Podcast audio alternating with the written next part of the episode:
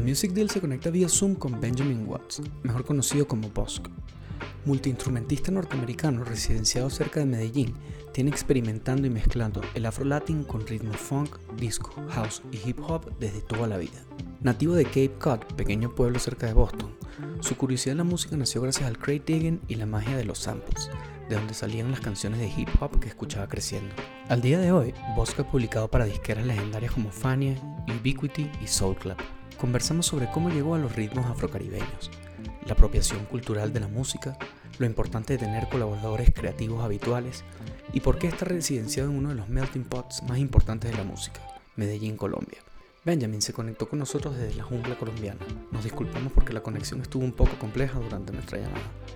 Disfruten de la conversación con Bosk. Benjamin, ¿es bosque o es bosque?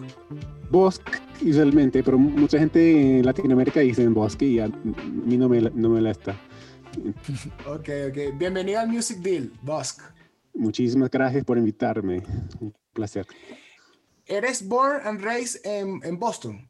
Sí, cerca de Boston, no en la ciudad propia, pero en, en la playa cerca de allá, por la costa. Ok, entonces para comenzar así esta, esta conversa, ¿cómo en Boston eh, te enamoras de los, los sonidos afrolatinos y, y todo el tema de afrobeat y disco music que haces en, en tu proyecto?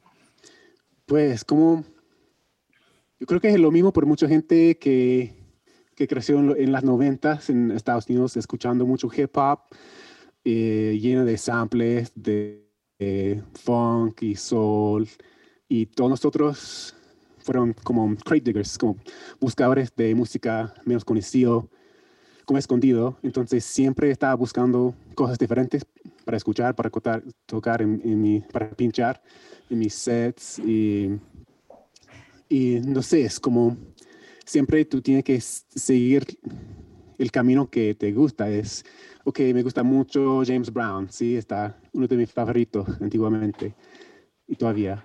Pero es como Crate Digging 101, como uno de los primeros eh, discos de funk en todas las colecciones de, de, todos los DJs. Pero después de eso, estaba buscando para cosas menos conocidas, como eventualmente Rebareto o algo así. Es, es funk todavía, pero tiene ese sabor afro-latin.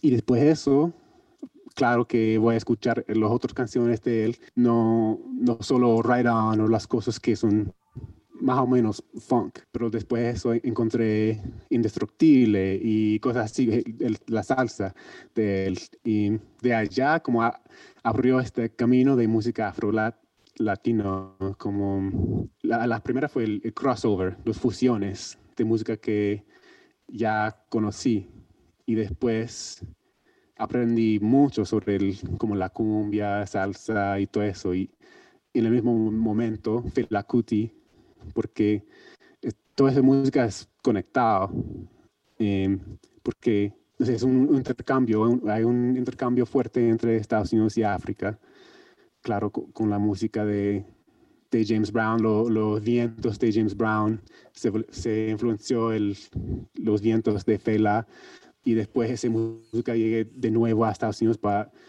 para dar influencia a otras cosas allá. Entonces, no, es como buscando y buscando. Especialmente en esa época, hacer DJ tiene que tener cosas que las otras personas no tenían. Entonces, siempre buscando cosas nuevas, cosas raras, cosas de otros países. Eh, y no sé por qué me enamoré tanto con la música afro-latino, pero fue algo del corazón, ¿no? y tenía que buscar más y más y más, y especialmente la música colombiana. He obsesionado mucho tiempo con esta fusión, porque es un, un cristal de, de música aquí, y, y tienen todas las influencias que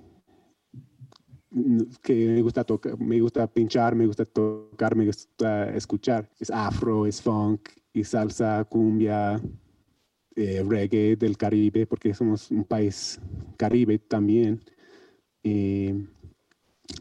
no sé, allá como... Sí, eso es como un, un viaje largo, pero con muchos caminos diferentes y sí.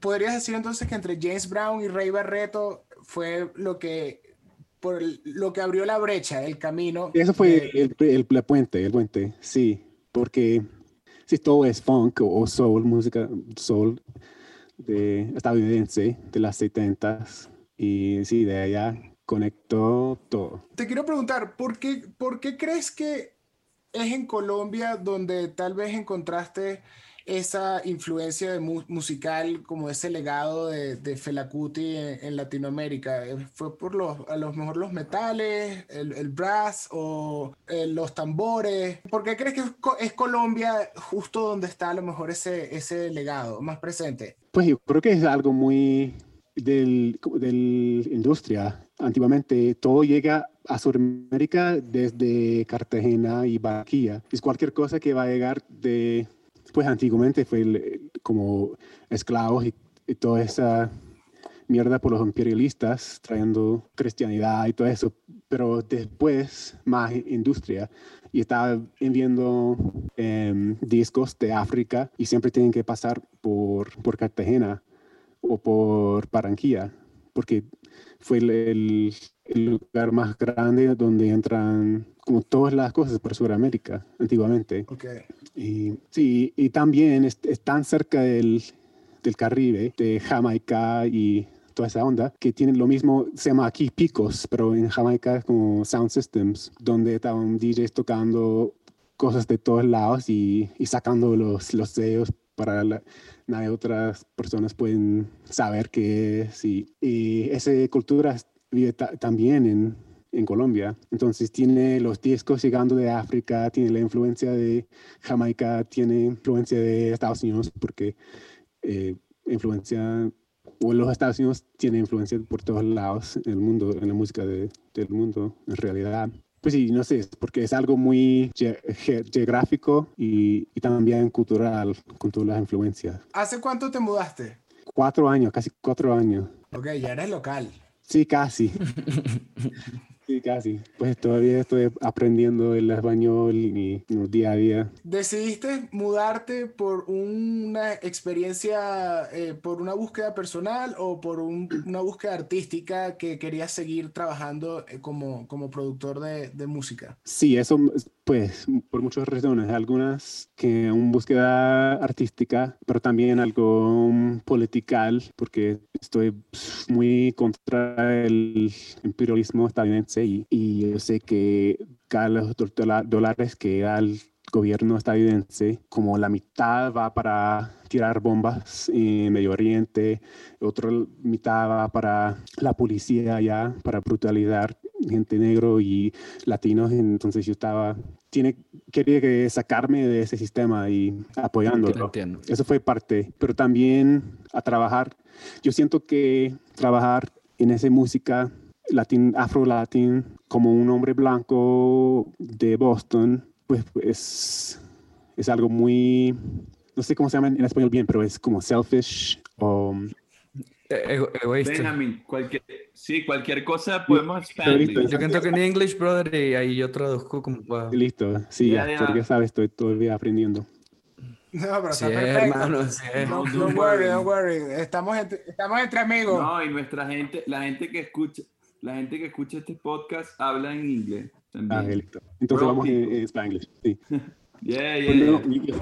Mira, me, me, da curiosidad, brother, ¿qué escuchabas de cuando eras niño? ¿Qué, escuché? ¿Qué, escucha, escuchabas cuando eras niño? ¿Qué escuchaban tus, tus padres? Pues música, un poquito de rock and roll, mucho de Bob Dylan, um, Rolling Stones, Talking Heads, mi mamá, yo tengo muchos recuerdos de mi mamá poniendo Talking Heads bien fuerte en la casa durante la limpieza del día o algo. Qué bueno. Pero casi nada de, de música afro-latino. Alguno de, de, reggae, porque muy, hay mucha, donde nací hay una comunidad muy grande de, de jamaiqueño, influencia de reggae allá también. Claro. Pero no, no, yo solo quería decir que, o terminar diciendo que yo, pues, sentí una responsabilidad a no quedar allá de lejos como appropriating música afro-latino, porque si, si yo estoy usando estos sonidos y ritmos y influencia para mi propio ganancia allá, no sé, sentí que es algo mal o, no es justo, a menos. Yo prefiero como ponerme aquí en parte de la comunidad para hacerlo más un intercambio que un, un robo. No sé, estoy abierto todavía cuando gente me, si quiere decir, o si alguien quiere decir que estoy apropiando, ¿cómo decís? Apropiación, sí. Pues siempre estoy abierto a tener esa discusión porque yo sé que está importante, pero a menos prefiero estar aquí, parte de la comunidad, dando algo a los músicos aquí que están, la gente que van a hacer seguro que esta tradición de esta música sobrevive. Y si puedo contribuir bien, mucho mejor, a menos. No, qué bien, bro. Y, te quería preguntar, decías que hablabas de, que tu profesor, ¿ok? Te grabó en tu último disco, ¿no? ¿Cómo es la comunidad en donde vives de los músicos? Medellín es una ciudad de mucha música, porque hay, más música fusión allá en Bogotá, pero en Medellín hay una comunidad bien fuerte de, de música folclórica. Hay mucha gente de la costa que viven aquí, de las dos costas, porque Medellín es, más cerca de, del Caribe y también el Pacífico. Entonces hay un montón de músicas del Chocó, de, también del, del Caribe. Y no, es, es increíble porque la música está muy importante en Colombia también.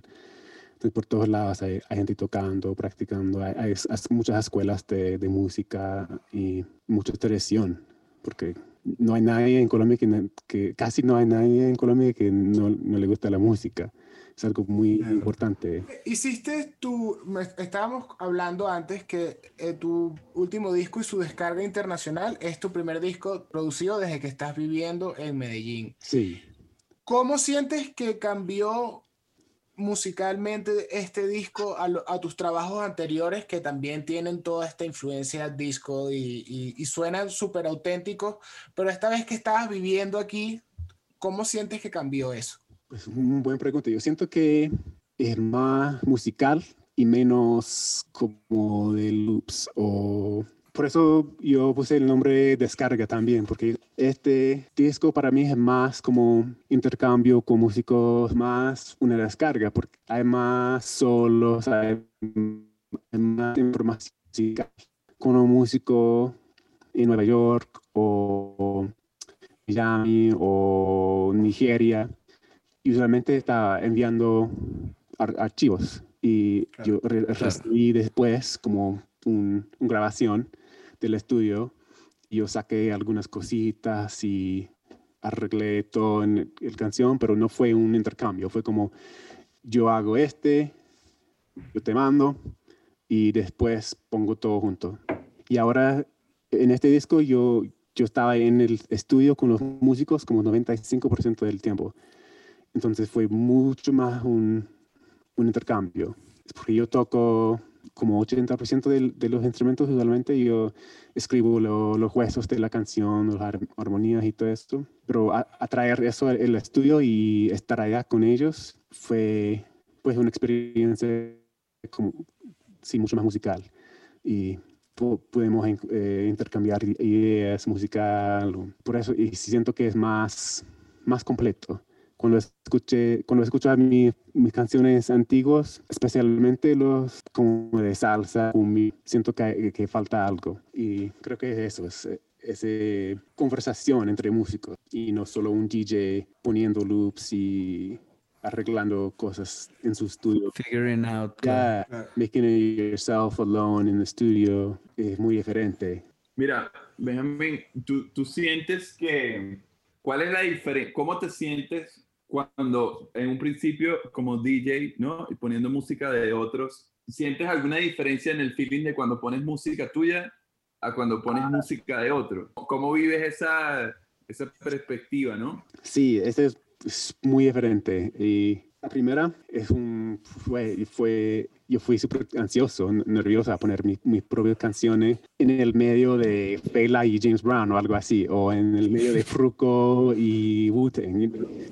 Porque yo sabía que mi música no, no estaba necesariamente lista para eso, pero tenía que probarlo e intentarlo a ver. Y es como un, a, ese lado, pero también es un estudio increíble, es un aprendizaje increíble, por, porque tú pones tu canción y tienes que quedar allá mirando a la gente cómo reacciona y eso es, si, si tú pones tu propia canción y en the dance floor empties, uff. es lo peor.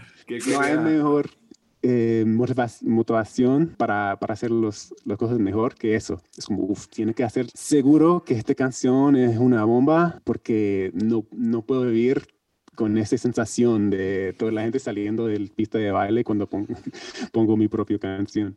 Pero también cuando tú lo pones algo tuyo y la gente se goza o alguien llega, ¿qué es eso? Es como, ah, es mío, yo lo hice. Es, sí, eso es lo mejor. Entonces, como es más peligroso, pero también el, eh, no hay nada mejor que cuando, cuando sale bien. Claro. Mira, tú que eh, hablabas del digging, tú haces digging con, o sea, no sé si, me imagino que lo haces los dos formatos, ¿no? Pero ¿ha sido tipo digging, digger de acetatos, o sea, de viniles, o es más digital? ¿Y qué tanta, qué, qué tanta influencia o qué tanto qué onda con Shazam? como que, em, pues, primera, sí, yo, yo, estoy obsesionado siempre con vinilo. Desde 12 años yo he estado coleccionando discos de vinilo. ¿Cuántos discos tienes? Eh, Creo que ahora más o menos 10 mil, algo así. Yo, regalé mucho mm. y, y, vendí muchos también, porque cuando eh, movemos de, de, Boston por Colombia, no pude traer casi nada. Como aquí tengo mil discos, a lo más unos 500 discos, pero el resto está en el sótano de, de mi suegro. shout, out, shout out al suegro. sí, shout out al suegro. ¿Qué tan difícil fue hacer esa selección, esa depuración de 10.000 a 1.000? Como, no, este disco de James Brown no me lo voy a llevar. No, este ah, disco de Fela no me lo llevo, me llevo este. Y cada vez cuando voy para allá y regreso, trae algo más. Traigo algo más. Y pues fue difícil, pero... Es demasiado pesado, ¿verdad? ¿Qué problema? pesado, no hay nada que pueden hacer. Es, no pueden no pueden ponerlos para abajo del avión. Y no, está ahí no te no dejan, ¿no? Si es, si es mucha cantidad, ¿no? Porque es demasiado inflamable, ¿cierto? Y, demasiado pesado. Pero yo tengo más, está interesante, tengo más música eh, como cumbia y salsa allá. Y aquí tengo más disco y funk, porque yo traje claro, pensé en como un set para tocar, como que quiero tocar, si voy a tocar en Ciudad de México, un set de vinilo para ellos, especialmente en Colombia, eh, no importa ellos si yo tengo todos estos discos de Fruco, porque es la música de sus padres y la música de diciembre, pero si tengo todos estos este discos de disco o funk, es algo más impresionante. Y también música africana. Yo traje mucho, pues todo mi fela y las compilaciones de Analog Africa y, y, sí, muchos eh, 12 inches de disco también. Un poquito de reggae lo próximo que voy a traer es más 45 de reggae, porque claro. eso de menos. ¿Y qué onda con Chazam? ¿Qué piensas de Chazam? Pues para mí es una cosa buena, porque más, yo siento que, a menos ahora, soy más productor que DJ. Me gustan mucho los dos, pero para mí es una cosa súper buena cuando una persona en cualquier parte del mundo puede sacar su, su celular y aprender de, de mis canciones. No sé si como antiguamente, me imagino que yo, no, I could feel like upset porque, ah, este es mi, mi secret disco o algo. Pero ahora para mí es mucho mejor cuando la gente puede aprender cuál es la canción, porque yo, yo mira a veces y puedo ver que tengo como ciento mil Shadams o algo hasta ahora. Y es, para mí es una cosa loca, como ciento mil veces alguien ha sacado su, celular para aprender. Eso es una locura. Esos datos son buenos, son interesantes. Sobre, todo, sobre todo cuando produces la música, ¿no? O sea, eh, el feeling de wow, claro, o sea, si esto se, si esto se expone, la gente saca el teléfono a ver quién tocó esto. Eso me parece genial. Sí, está increíble. Especialmente con DJ sets, ¿no? Porque cuando Sí. el, el, el crew, la gente que va a escuchar DJ set, muchas veces va a escuchar música. Entonces está ahí escuchando cuando tienes algo es como, mierda, le Shazam. Claro, claro. Eso. Sí, Épico. sí, para mí es un- una cosa buena. Todo el mundo tiene acceso de todas las canciones ahora. Es, no hay muchos secretos. Además hay demasiada música hoy día, ¿verdad? Que antes uno tenía la sensación de que antes, o sea, había mucha música, pero no, no, no era tan accesible, ¿no? Entonces creo que Shazam es como una herramienta perfecta para estos tiempos. Sí, exacto. Sí. Cool. para la gente que son solamente DJs, me imagino es, es algo más complicado, pero Claro. Sí, como un Sí. productor es mucho mejor. Es, sí, yo quiero que todo el mundo saben. Si, si ellos gustan la canción mía, yo, yo quiero que ellos puedan encontrarlo rápido y fácil. claro. Claro. Claro. Benjamin, todos los, los arreglos los, los haces tú, guitarra, brass, eh, percusión. Depende en, en la canción. Muchas veces yo toco em, to- como máquina de batería, drum machine. Yo pongo el drum machine y como cuatro o cinco capas de percusión. Después de eso yo, yo toco el, el bajo, un, dos o tres capas de, de tecla, de piano o, o synth. Y de allá a veces un poquito de, de guitarra, pero toco la guitarra muy mal, pero un- solo un poquito. Y después de eso depende en- en con quién estoy trabajando. Claro. Como los vientos, no soy muy bien para hacer como el... A veces toco un línea en, en el piano, como yo creo que los vientos son así, pero yo soy súper teso, como experto en hacer los arreglos completos y claro. Claro. yo usualmente busco gente que tiene un, un sonido que me gusta mucho. Eh, como en este disco, yo trabajé mucho con la BOA, la Bogotá Orquesta Afrobeat. No sé si ustedes Ok. conocen. Em, en un estudio en Bogotá. Y. y siempre yo mando el, como cuatro o cinco canciones con vientos que me gusta mucho, como similar a lo que quiero. Y hablo mucho con el, con el, el líder de ese grupo de los vientos y encontramos un, una grabación que, que funciona. Es como yo voy para allá y, y they, they play a couple different things. We try, you know, I'll, I'll, we'll go back and forth basically. Claro. Lo acabas de responder, pero en términos de, de, de composición, ¿cómo, cómo comienza un, one track?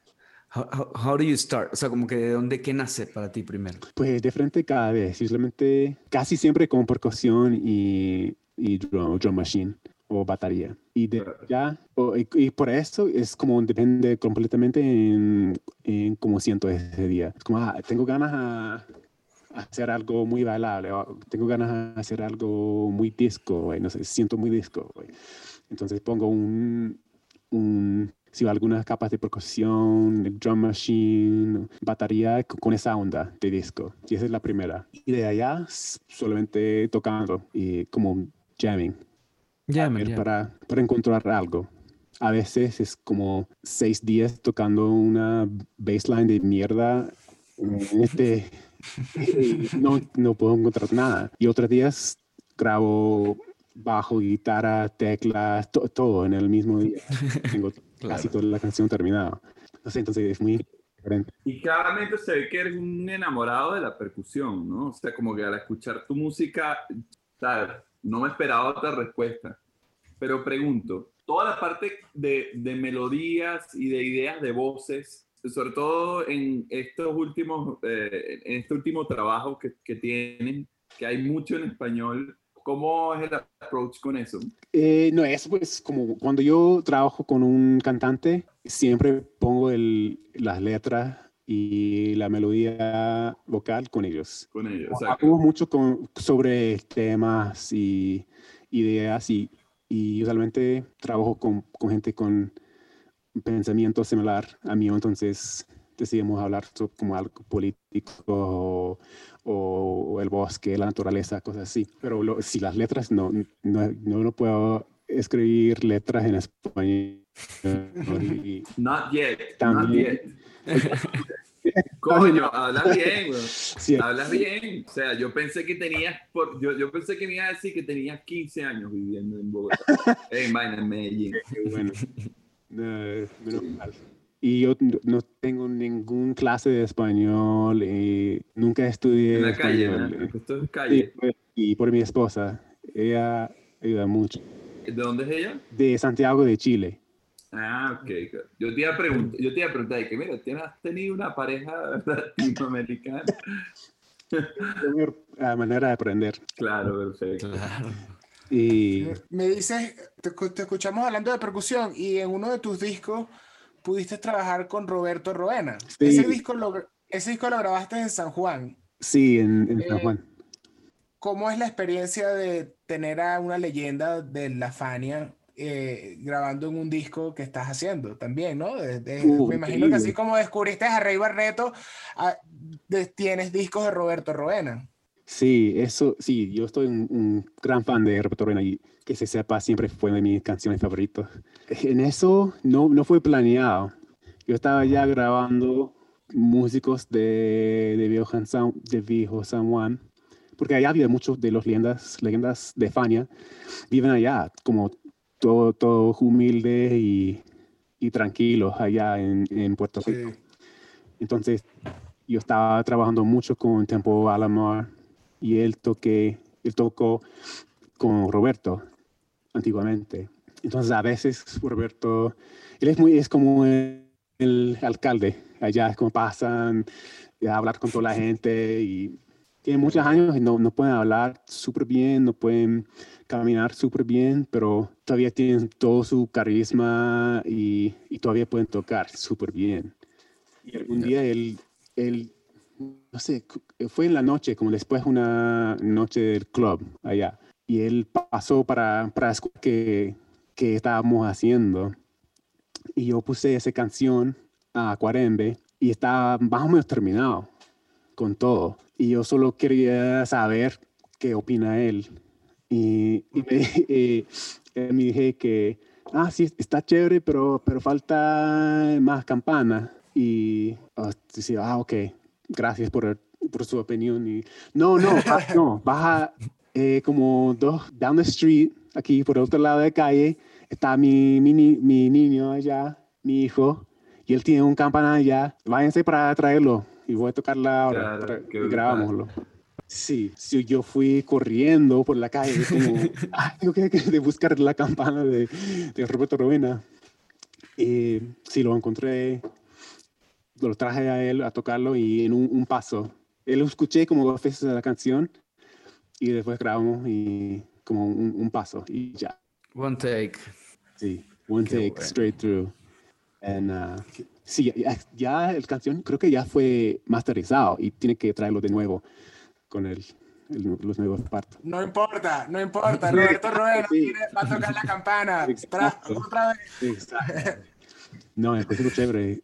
Él, él está, no, es, un- súper divertido él. En, en toda tu discografía, Benjamin, veo siempre que Caleta siempre se repiten, siempre se repiten. Caleta siempre. ¿Cómo es esa relación cuando tienes a alguien, un colaborador con el que siempre estás, que confías demasiado en, en- tienes una conexión musical con Caleta, por ejemplo? Sí, exacto, sí. Sí, yo siento que es súper importante porque menos como un, un trabajo o es menos, menos como un, un hired gun, que decimos en inglés, como, ok, voy a Claro. por esa canción y ya. Porque cuando tiene un, una amistad, una conexión con alguien, eh, creo que sale mejor la música. Y por ejemplo, con Caleta tenemos, pues él es un, un fuente de música. Él, él, él puede hacer como 100 canciones cada semana si quiere. Siempre está saliendo música de este, este hombre. Y, pero nosotros tenemos un, un visión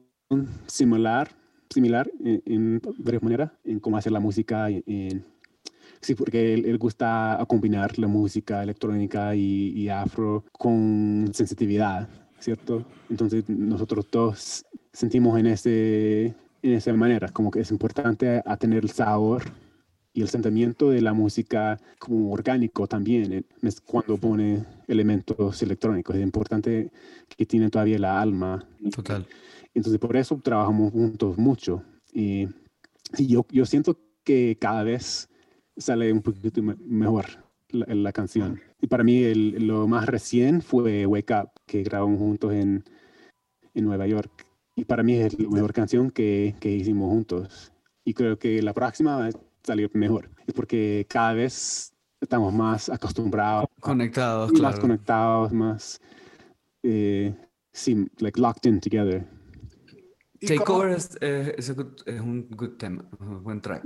Que también es con, con Caleta. Sí, tenemos creo que 10 o, o 10. A mí me gusta Pay the Price, Pay the Price. Eso, me gusta mucho eso también. Eso es muy Ese. como overlooked. Nadie sabe esta canción. Viendo tú, ¿y qué tal trabajar con, con Nidia? Ah, Yo la conozco, yo de- debo haberla Sí. leído a ella por temas con Quantic. Sí, mucho con de, de su propia música también. Y es como súper poderosa. Teníamos, yo, yo ya estaba aquí como un año, yo creo, cuando, cuando lo decimos eso. Y, y fue, yo súper nervioso porque soy un gran fan del, del trabaja, trabajo de ella. Ella no es como, no va a trabajar con cualquier persona, es muy, no, como, es una persona seria, pero eh, piensa mucho. Yo creo que ella piensa mucho sobre cada cosa que hace. No es como, ah, hagamos un 100 canciones con cualquier persona para, para esperar que un- haya un éxito. Es como cada canción es bien pensado y cada colaboración es, es bien pensada. Y por eso teníamos que, que encontrar primero para ver si, si ella quiere hacer una canción conmigo. Es como, yo pregunté a ella, ah, tengo esta canción y creo que tú vas a matarla, es perfecto para ti. Y dije, ok, pero yo voy a estar en Medellín, ven y hablamos primero para ver cómo, cómo es tu onda y, y todo eso. Pero es muy musical también ella. Entonces, no va a ser un, un pop hit con cualquier persona, yo creo. Entonces, yo, por eso yo fui súper nervioso, que, ok, ojalá que, que te diga sí. Roberto Roena, Nidia, todo el mundo está diciendo que sí. Pero bueno, Sí. Déjame una pregunta. ¿Qué, qué programa usas? Eh, Logic, ¿O ¿Cuál es el que más usas? Logic Logic, Pro, sí. Claro. Sí, desde siempre, desde Logic 6 o cualquier cosa antes. wow. Muchos años. Betty que yes, Ti- Logic. Team Logic, Team Logic. Eso Team Logic. Team Logic. Logic. Sí. Sí, brother. Pensando en, o sea, un poco en, en la perspectiva más, más como de estudio, ¿no? La, la ingeniería, ¿cómo la trabajan? Eh, ¿Son ustedes mismos o si tienen aliados ingenieros que, que- con los que mezclas y masterizas? Sí, de- depende. En- de recién, casi siempre yo tengo otra persona para hacer el mezcla y masterización. Porque siento que es bueno tener otra oreja. a Como que no. Claro. 100%. Sí. Y yo me gusta. Yo, pues disfruta, yo disfruto a, a mezclar, pero también yo sé que a mezclar mis propias canciones Es difícil, difícil ¿verdad? porque a veces uno puede ser como apegado, apegado a algo que con un sonido, pero en realidad es, es- tiene que bajarla mucho, algo así, no sé, es, es- siempre es como un pelea que tengo en, en mi propia mente, es como, ah, si voy a mezclarlo mi propio o tener otra persona a hacerlo. Y a masterizar siempre hay otra persona, porque eso, mm, para masterizar, yo siento que es un, un- yo no sé cómo hacerlo bien. Y también ahora es- hay tanto reglas por tanto la plata- plataforma. Yo no entiendo el, el tema del máster, o sea, como que ahorita acabamos de masterizar un disco y es como que... Y sí, está, es, un, es más ciencia. Sí, que- que está- arte. oh, Es un it's cool. arte, brother. Es un arte, es una locura. Sí, sí, como que... Sí, más ciencia que arte para mí, eso. es. Sí, qué 100%. loco. Total, estoy de acuerdo. Y, y 100%. también hay tantas reglas ahora, es como, sí es fácil hacerlo bien fuerte, el volumen, eso es simple, cualquier persona puede hacerlo. Pero ahora con eh, Spotify, YouTube y todo eso, todos ellos hacen tus, tus propios em, Compresiones, adjustments. claro. Eh, compresiones a, a niveles diferentes. Entonces, con un ingeniero que, es- que sabe a, a manejar ese camino bien es importante. Clave. Y eh, ingeniero, para, yo me gusta como grabar o manejar el, las sesiones de grabación y, y todo eso, pero, pero mezclar me gusta, sí, también masterización, casi nada. Sí, eso es difícil. Benjamin, eh, viendo el, tu discografía en Spotify, eh, hay, un, hay una carátula que me llama la atención porque nosotros estuvimos involucrados en ese proyecto, que es el proyecto de Daniel Grau. Ah, de, sí. De la música de Daniel Grau y tienes un, un, un remix con Soul Club de, en, Sí, en, ese, sí. en ese disco. Quería preguntarte, además de haber, de haber hecho este, esta reversión, este rework de Daniel Grau, ¿conoces música venezolana? ¿Tambores venezolanos Sí, o claro. calipso venezolano? Pues no soy experto, pero sí, sí.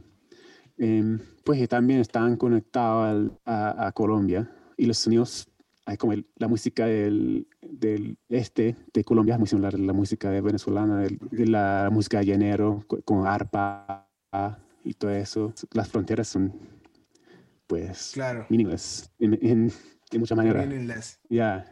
No, te, te, te, te preguntaba eso porque, no sé, veo que tienes un, una- un conocimiento de la música la- latinoamericana y en Venezuela tiene esa particularidad que en los 70 se imprimieron muchos discos, en, en muchos viniles en, en Venezuela. Creo que había cuatro fábricas de, de viniles eh, en, en Venezuela y todos los discos de la Fa- muchos discos de la Fania son impresos en, en Venezuela. Venezuela. Y me pareció interesante que hayas trabajado con Daniel Grau. Quería preguntarte si por eso, si escuchabas Calypso y todos estos ritmos que nosotros tenemos. Te vamos a pasar una música venezolana que tienes que escuchar. Ah, sí, porfa. Siempre. Claro, claro, Sí. claro. compa- compartimos música ahorita. Eh, ¿Trabajas todos los días en hacer canciones? Sí, pues no todos los días, a veces tengo que hacer como un mes, como ah, DJ set en vivo o algo, especialmente durante la pandemia, es como cada dos días hay alguien me, me pidiendo un, un mix, un set o un live stream, entonces a veces tengo que hacer eso, pero sí intento a, a- a menos tocar música todos los días y si no, a veces no para grabar, solamente para...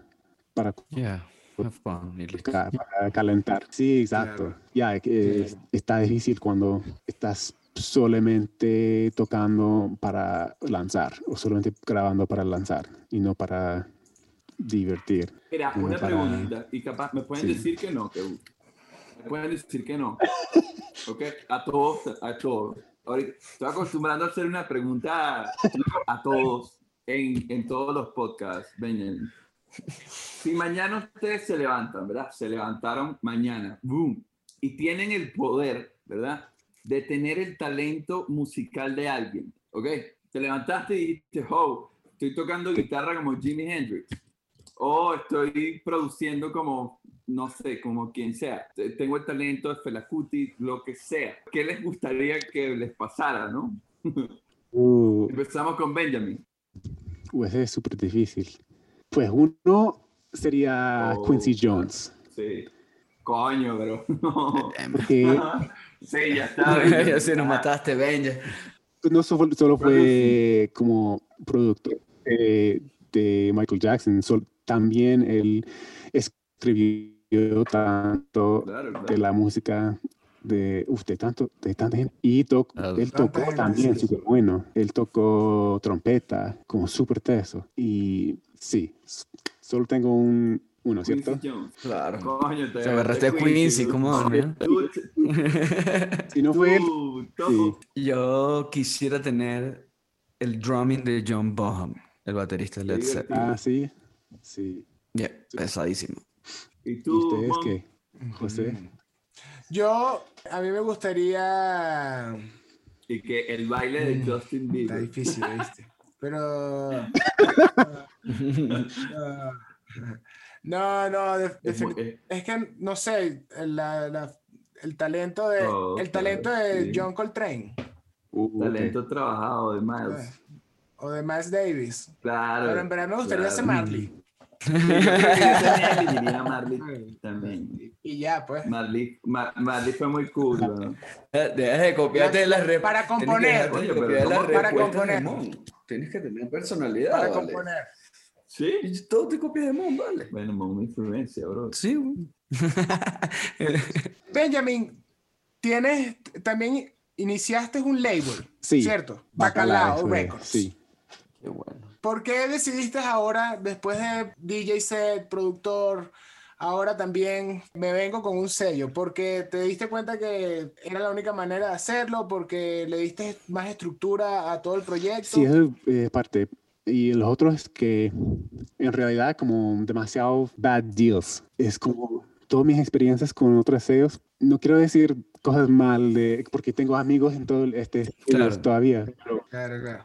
pero a no tener control y a no tener, no ser dueño de tus, tus propios masters Masters, claro. es algo demasiado mal. Y también, no sé, yo siento que ha cambiado tanto todo, todo el negocio de música en este 20 años que nadie sabe cómo hacer nada, casi. Entonces, yo puedo dar... Está bueno 50 eso. Sí, sí, es la verdad. Yo siento que puedo dar 50% de, o más, o 80% de, de mi ganancia a un sello que en realidad no sabe cómo manejar esta nueva realidad de, de la música. eh, pues no, es pointless. Eh, es como ¿Por qué, por qué bacalao? si no hay porque bacalao es pues varias cosas. Yo nací, donde nací se llama, en, en español se llama Cabo Bacalao. Es un, es un como península chiquita. se Ok. llama. Claro. Y entonces siempre me gusta ese, se llama, en, en inglés se llama cod. No- Cod, claro. Sí, no es tan chévere como bacalao.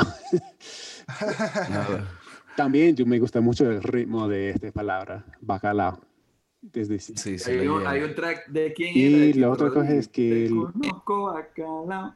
De Héctor, ese es Héctor, ese es Héctor No, Lavoe. Y también un bacalao es un, un pescado que vive en casi en todos los, en, no, en todos los, los mares. Hay, hay bacalao. En el. Pacífico, en el Atlántico, en el, pues, en, en- por todos lados hay bacalao. Es un pescado muy mundial. No, claro, es de, es de Willy Colón y Héctor Lavoe. Es de Héctor Lavoe, güey. Lo mejor es eh, Sabroso Bacalao. Además, ¿Tú conoces este? Es Ah. de William Echearria, el Sabroso Bacalao. Ah, esa buscar ese. canción. Sab- No. Sabroso no, bacalao. Uf. Está salsa, pero salsa dura. Es colombiano. Benjamin, ¿cuáles son the greatest dance songs ever? Así que tú digas, eh, en, en nuestra onda, disco, music, eh, afrobeat, tal vez una canción que, que casi nunca dejaste de tocar en tus, en tus DJ set. Que tú digas, sabes, Esta- estas canciones no fallan. Pues hay varias canciones así de, de Fela que no he estado Mm, Fela bueno. Sí, he estado poniendo en todos mis sets desde 15 años o 20 años, algo así. Como, Lady. sí, es un- también el, pues, zombie, claro, porque me gusta mucho, es como un nombre de, de político también. Y Shakara es otra de él que está demasiado fuerte. Del, pues hay tantos, eh, del disco, hay mucho, muchas de las canciones de Chic Chic, claro. son las Todo chique, la- buenísimo. son como all time, no puedes ver con esa canción.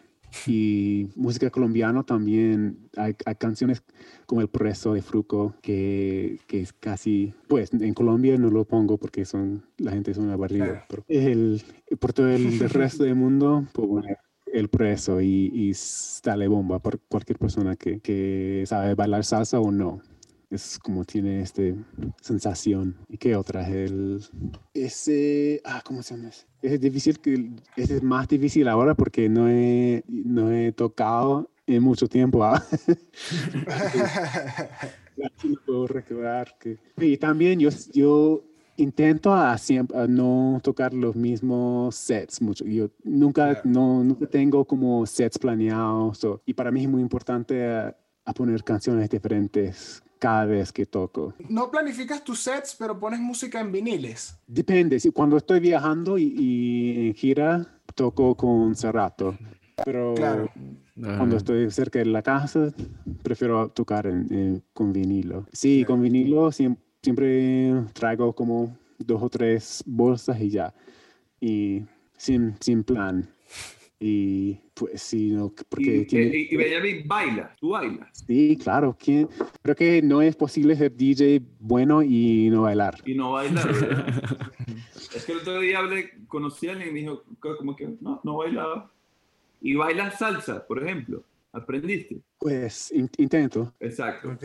Ok. Y está ahí, pues, sí, no, no en la manera correcto, pero por eso me gusta tanto bailar en Colombia también, porque yo siento que la, los aceros aquí son más libres. No es tan... Y la gente es muy bailadora también allá. Bailadoras y no hay tantas reglas.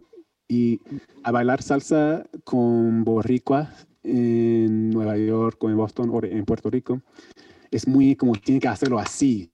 O, o es, y eso no me gusta porque es demasiada presión. Pero, Entiendo, bro, no bailo Sí, sí. Así que... Aquí puede bailar como quiere y la gente está abierto. Y mi, mi esposa baila súper bien, entonces yo solo tengo que... Estar ahí acompañando. Seguirla ahí, Keep the rhythm going. Qué buena. Benjamin, ¿cuál, ¿cuál ritmo ha atrapado tu atención últimamente? Más que otros. Hmm, es una buena pregunta. En, en estos últimos años he, estado escuchando mucha música antillana, con de Haití, de Guadalupe, porque es otra Cristóbal, como Colombia, es otra melting pot. Oh, Tiene mucha influencia súper fuerte de, de funk estadounidense, pero también hay un intercambio súper chévere entre Haití y Colombia. Hay varias canciones eh, colombianas que son robadas de canciones de Haití y, y en el reverso también. Pero es, diferente.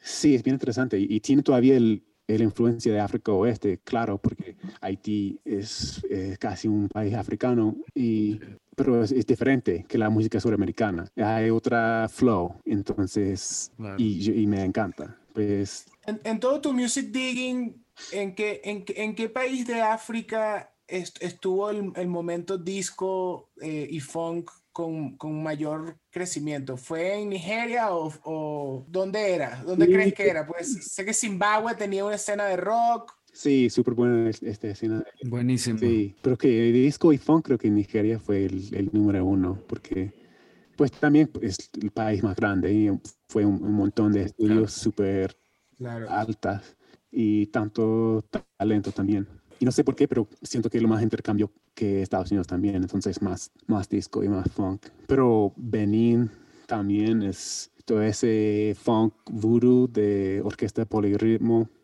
este es alucinante. Y Caleta eh, nació allá, en Benin, pero creció en Nigeria. Porque este es Togo, Benin, Nigeria, Ghana también. Está difícil decir.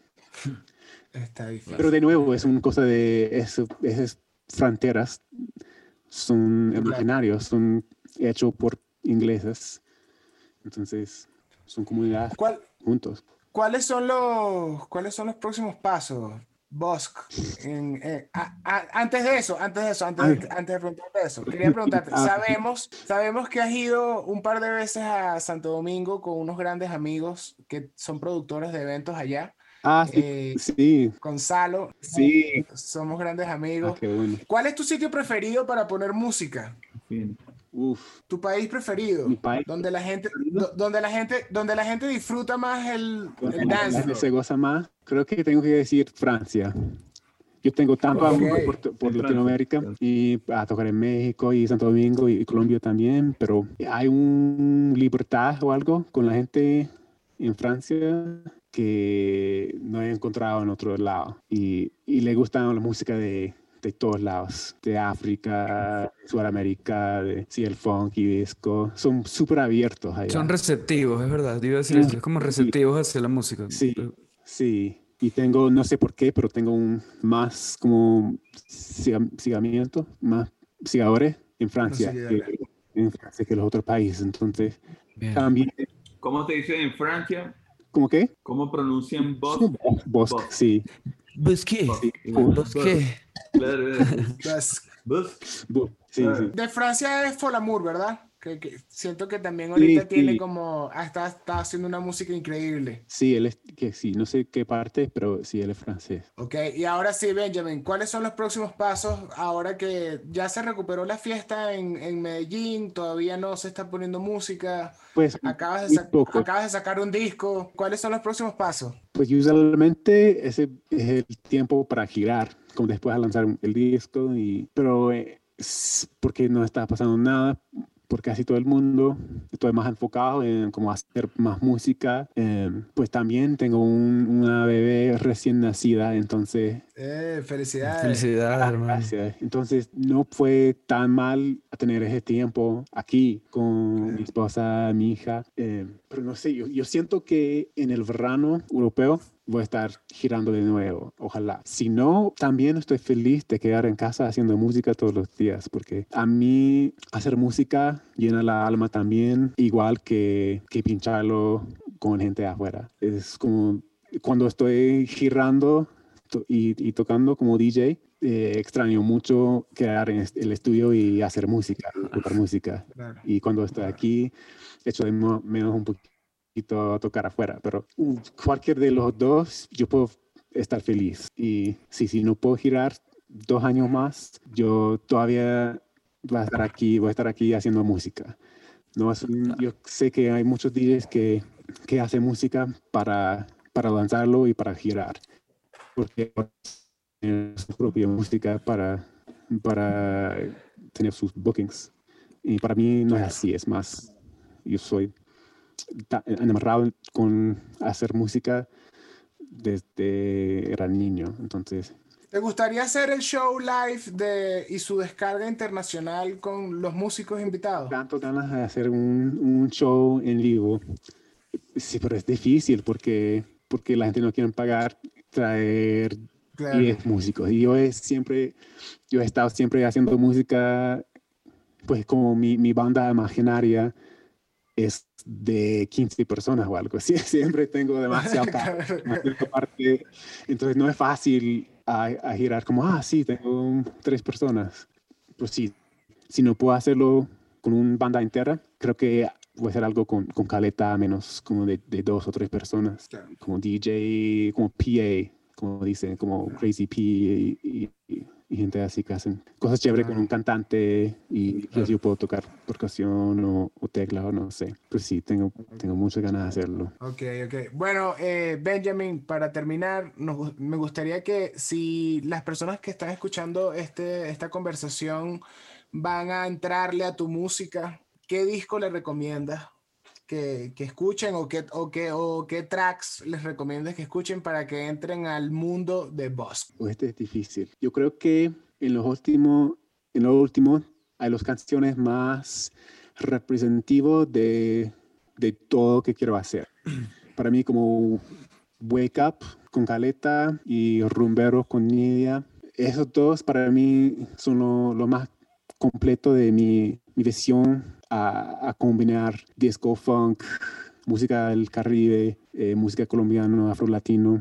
Siento que todos son lo más sí, completo, porque antes tenía música de disco, ya puro disco, o casi como salsa, pues salsa normal, salsa tradicional, pero no tradicional. Em, pero en este siempre quería estar fusionando las cosas mejor, para que la gente no pueda decir, esta canción es Bosk intentando hacer música fela, esta canción es, es como fruco falso, este es una, un salsa gringo. Siempre creo que la gente no puede decir qué es. Eh, eh, no sé si estoy diciendo... Sí, sí, te entendemos. Quiero como, confundir la gente.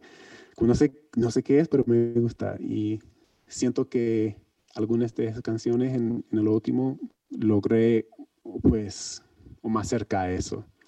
Especialmente con sí con Rumbero con Sumo con KOG pues yo no sé qué, qué son. Siempre tengo que poner en, en, Spotify o en el distribuidor como cuáles son los géneros. Y en este no sabía. En muchas de las canciones fue súper difícil a a poner un, nombre al, género. Un tag. Y, todavía no sé.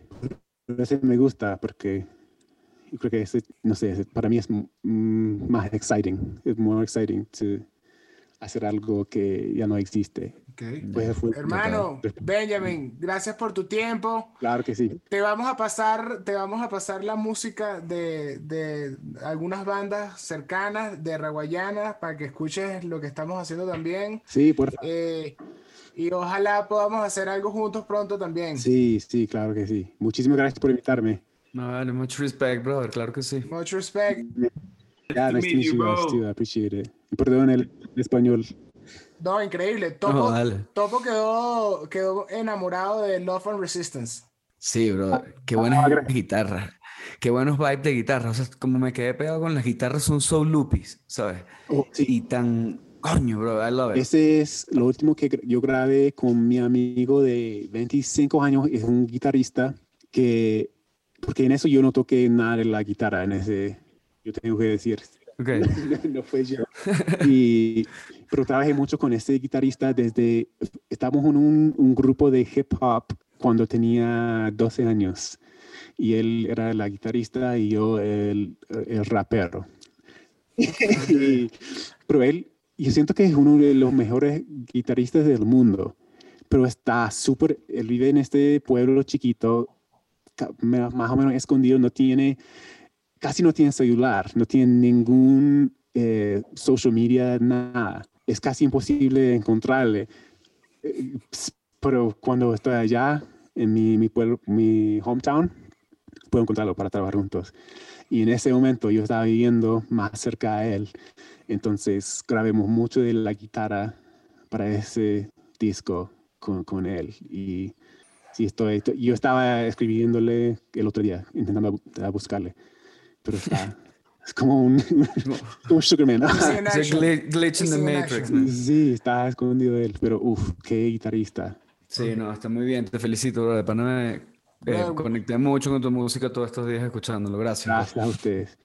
No, no, gracias por tu tiempo. Seguimos en contacto, Benjamin. Sí, claro que sí.